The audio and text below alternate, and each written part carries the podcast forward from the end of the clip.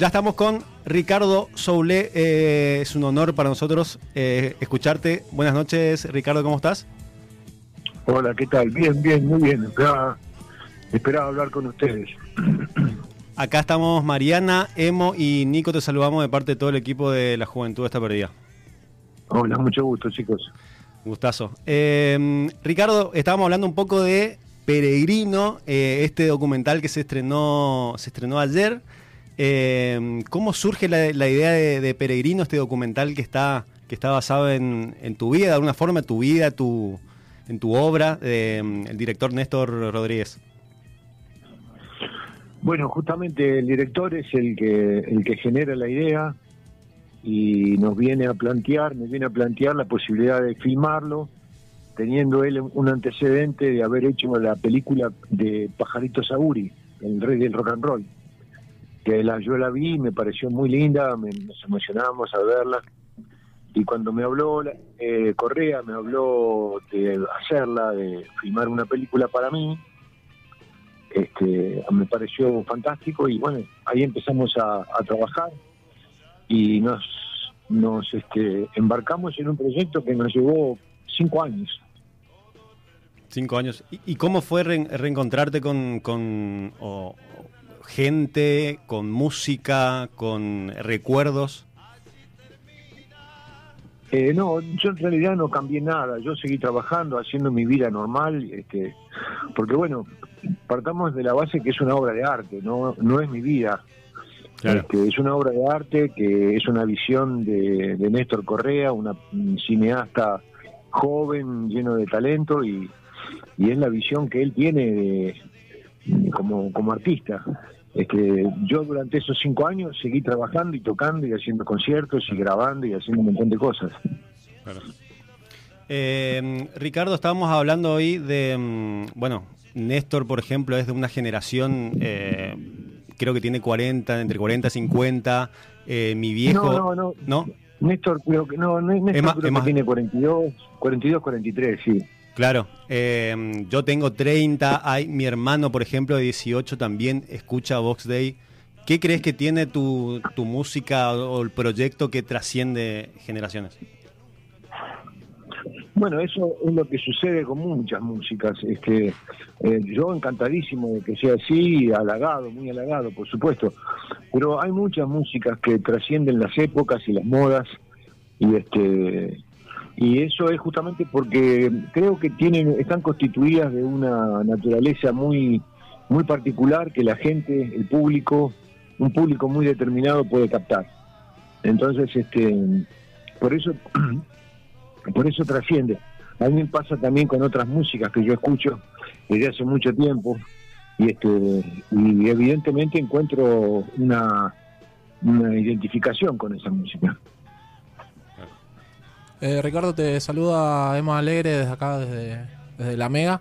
Eh, primero que nada, encantadísimo de, poder charlar con vos nuevamente. Y te quería preguntar por ahí, para salir un poco del, tema documental, y cómo ves vos que viste por ahí la forjarse la historia del, rock nacional. Eh, ¿Qué ves con las nuevas generaciones? ¿Qué, o, qué, qué escuchás, por así decirlo, en las nuevas generaciones bueno, lo que lo que yo veo es un cambio muy grande, no solamente en la música de rock, sino en el mundo todo, ¿no? Estamos sufriendo una transformación muy muy profunda y, y en todos los eh, digamos todos los estamentos de la, de la vida de, los, de los humanos. Y la, la música de rock refleja todo eso. Refleja refleja una época de cambio muy profundo, una inestabilidad ideológica una falta de, de de, de valoración a, lo espiritual y una magnificación de lo material. Y bueno, y el rock como como este como como una música que surge de la de la vida real, este refleja eso en las letras, en las letras, en, en la forma de tocar. Nosotros pertenecimos a una época en el principio en que se pretendía cambiar la sociedad este, porque la sociedad estaba muy también muy materialista y se buscaba una, una contracultura, ¿no? Ricardo, en ese sentido, estábamos hablando justamente de eh, que se cumplen 50 años de, la Biblia y esta idea de como un disco conceptual que, va teniendo un camino, un recorrido, en contraposición por ahí de hoy, esta idea de, bueno, un tema, un, un solo tema, lanzarlo, más que pensar un disco con, con un trasfondo particular. ¿Cómo, ¿Cómo lo ves a ese tema? Bueno, son ideas totalmente distintas, ¿no? Es como hablar, por ejemplo, de una canción, este, qué sé yo, sobre una pareja, sobre un chico y una chica, o, en fin, una canción de amor con este, con una, con una ópera, que tiene un montón de canciones y un montón de situaciones, ¿no? La, idea de la, de la obra conceptual representa justamente al, a los trabajos artísticos de largo aliento, que tienen una, trascendencia sobre determinados temas. Y, este, y la Biblia, según Box Day, aunque nació dentro del ámbito del rock, tiene una influencia muy grande de la música lírica. Ricardo, ¿cómo, eh, volviendo a lo, de la Biblia, ¿cómo, cómo nace esta idea de, hacer un disco conceptual y por qué eh, la elección también de, de esta temática? Eh, desde el punto de vista de, creatividad no hay mucha novedad, porque hay muchas obras en la música este, desde hace siglos que se escriben sobre temas bíblicos y este y sobre pasajes este, puntuales de determinadas obras literarias. Así que en eso no hay demasiada innovación. Yo creo que la innovación en sí misma está en el hecho de que haya sido dentro de la música de rock creo que eso fue lo, que fue distinto, porque el rock hasta ese momento era una música bastante superficial, bastante dedicada al desenfreno, al baile desencadenado y a la, y a la, contorsión más que nada. Y esto en cambio es una, una obra lanzada más bien al corazón de la persona y, de la, y, a la mente, a la, inteligencia. ¿no? Claro. Eh, hablábamos también hoy de, proyectos contemporáneos a esa época que también optaban por, por eh, material este, conceptual, eh, de Who, Pink Floyd. Este, ¿Tenían algún tipo de, esas referencias? ¿Cuáles eran sus, sus referencias en, ese entonces? Sí, por supuesto, claro. Nuestras referencias eran las que estaban en ese momento, las que vos nombraste muy bien recién. Y, y, bueno, y otras también, ¿no? Otras, por ejemplo, la de MacArthur Park, que fue una, un disco muy muy significativo para el rock nacional, sobre todo para mí, para Lito Nevia, que yo se lo comenté a él, que a mí me había influenciado mucho esa, esa canción. En realidad no era una canción, era una obra también. No era una obra conceptual en sí misma, pero sí era una, una obra de largo aliento, porque eh, era tiene más o menos entre 7 y 8 minutos, y aparte va, va pasando por distintos ritmos y distintas situaciones que era lo que yo estaba buscando en ese momento. Yo quería salir de la típica canción que empieza con dos o tres tonos y tiene una, un estribillo que se repite y bueno, ya está, esa es la canción. Yo quería escapar un poco de eso, ¿no? Claro. Eh, Ricardo, para, para romper un poco, eh, es una... No, pensaba tener esta conversación en algún momento, pero ya que estamos, para matar eh, un, una, una frase que por ahí se lee en portales y en, en, historias breves que hay en, del rock nacional en, en internet. Vos de al principio cantaba en inglés. Sí, sí, es verdad. Hasta que un día se le acercó una persona y les dijo, les llamó la atención al respecto. ¿Es verdad esa anécdota? Sí, es, la, la, anécdota es verdad, pero también hay que ponerla dentro de un contexto, ¿no? Porque tal vez le falte eh, este, tener en cuenta el momento que nosotros estábamos. La música de rock, en ese momento no existía música de rock argentino, o sea, cantada en castellano. Y nosotros cantábamos en inglés como la mayoría de los grupos que estaban en, ese momento eh, eh, dando, dando batalla. Y hubo un clic dentro de los grupos como por ejemplo el de Lito Nevia con los gatos, el de Manal con la con las canciones de blues cantado en castellano, este los Almendra, en fin, una serie de, grupos que empezaron a cantar en castellano con muy buenos resultados. Entonces, era evidente que estaba viniendo un cambio y dentro de ese cambio estábamos nosotros también, porque en ese momento teníamos la oportunidad de poder grabar y editar los discos, así que nosotros nos dimos cuenta a través de este episodio que vos nombras y a través de la situación que estábamos viviendo, prácticamente todos los músicos de, del rock, que más tarde fue el rock nacional. ¿Te acordás cómo recibiste el comentario en su momento? O sea, ¿fue bien recibido ese, ese comentario? Pues, por supuesto, por supuesto. Fue, no solamente fue bien recibido, sino que evidentemente tenía razón.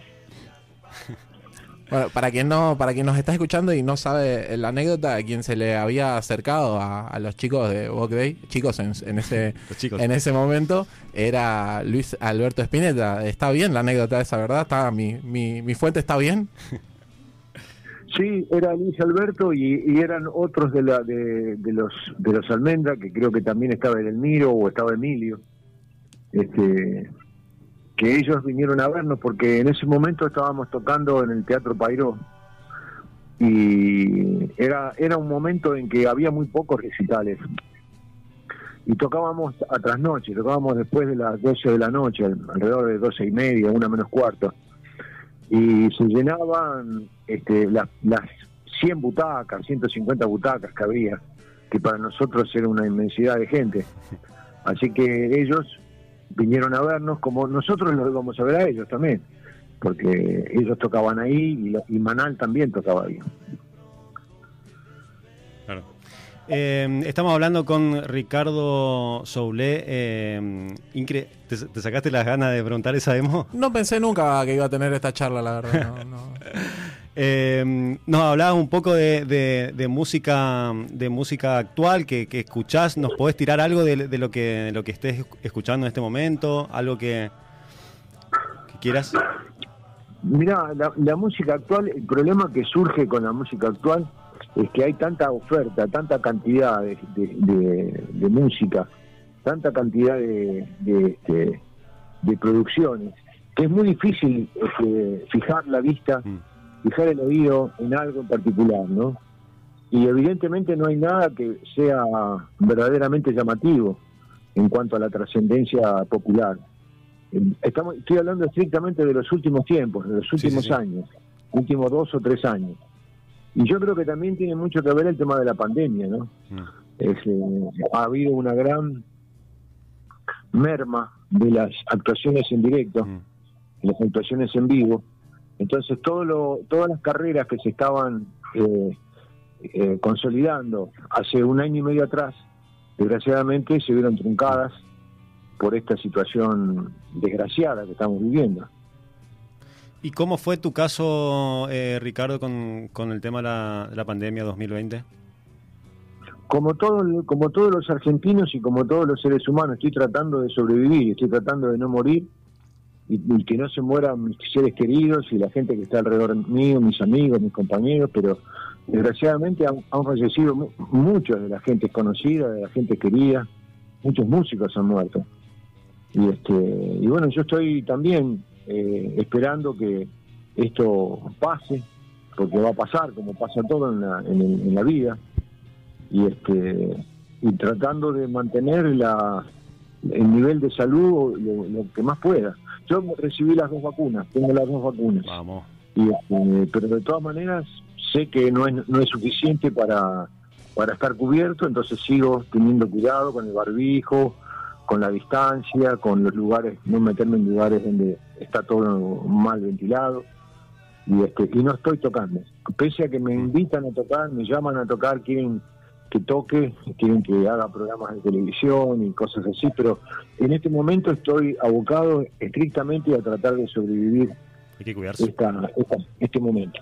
Más allá de, esa decisión de, de, cuidarse y no ir a estos lugares que te invitan en tu proceso artístico, de, producción de tu alma, tu ser y vos y tu arte, ¿cómo, cómo la llevaste a esta situación que también supongo que a todos nos afectó en, alguna parte en, la creatividad y sobre todo el, ánimo? Mira, eh, no, no, no me estoy forzando a escribir, no me esfuerzo a escribir y no estoy forzándome a hacer nada que no me salga medianamente, medianamente de manera natural. Este, lo, que más estoy haciendo es, estudiando. Estoy estudiando, estoy tocando, este, pero no no estoy escribiendo. En este momento no estoy escribiendo porque no creo que no no quiero escribir sobre la pandemia, no quiero escribir sobre esta situación. Esperaría a un momento un poco más auspicioso para poder este, volcarme a la composición. Por ahora me dedico exclusivamente a estudiar. Ricardo, eh, bueno, muchísimas gracias por, por esta charla. Eh, la verdad que un placer para, para nosotros eh, escucharte.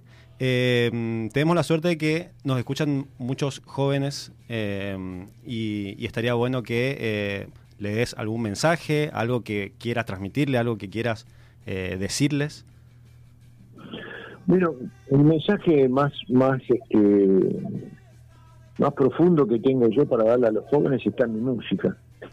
Este, que yo todo lo que tengo que decir está en mi música. Cuando yo me pongo delante del micrófono a hablar y hacer reportajes, lo hago sencillamente porque me lo piden y, y- yo quiero acceder a, la- al pedido para relacionarme con la gente, pero mi trabajo y mi, mi mensaje está en la música, en las letras.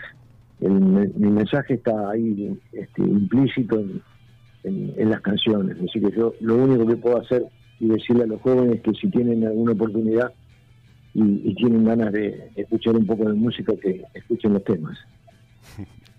Clarísimo. Eh, siempre le pedimos eh, a los entrevistados eh, que elijan un tema con el cual irnos. Puede ser un tema tuyo, puede ser un tema de cualquier otro artista que vos elijas. Acá le damos unos segunditos a Vera, busca y lo pasamos. ¿Con qué tema nos vamos? Eh, ah, qué, qué momento, ¿no? Es un momento donde un entra momento- un crucial momento para la gente. Claro. Dice como, ¡Ah! no. Claro, y ahí pasa también lo, lo que dice de... consu- ¿Viste que Pero- consumimos mucha música? Eh, sí, Si pueden este, conseguir el tema, un tema que tengo en un disco que saqué no hace mucho tiempo y que lo, hace poquito salió un video en la, en la televisión con Lito Vitale que se llama Corder. El tema se llama Corder. Corder, con, Eh, con Lito Vitale. sí. ¿Fue un- una, una, una sesión que, que hicieron? Sí, hicimos una, una sí, a través de internet porque no estuvimos juntos, no nos vimos. Claro. Nos vimos por internet nada más. Y él, él tocó todos los instrumentos, yo toqué la guitarra y canté. Se llama Corder la canción. Corder, Corder. Ahí está, ahí está Vera buscando. Eh, te- bueno, un abrazo grande, Ricardo, acá de Muchas parte de todo, de todo el equipo. Un placer escucharte. Bueno, muchas gracias, hasta siempre. Chau, chau. Eh, ¿lo, lo encontraste, Vera, o no? ¿Eh? Vera está enloquecida buscando. No importa. Pues, em, vamos, Vera, vieja. Bien, Vera. Vamos. Che, qué vozarrón, ¿eh? Lo tengo, lo tengo, lo tengo. Sí. Qué loco sí, sí. escuchar ese vozarrón di- di- diciéndote palabras a vos. Qué Lo- loco. Yo lo sentí como mucha sabiduría, mucha experiencia. Una, una cosa medio... Sí, pequeño padawan. Es esa onda, Eh, esa ¿no? onda. encontrarte- encontrarte con, ¿Es esa? ¿De una?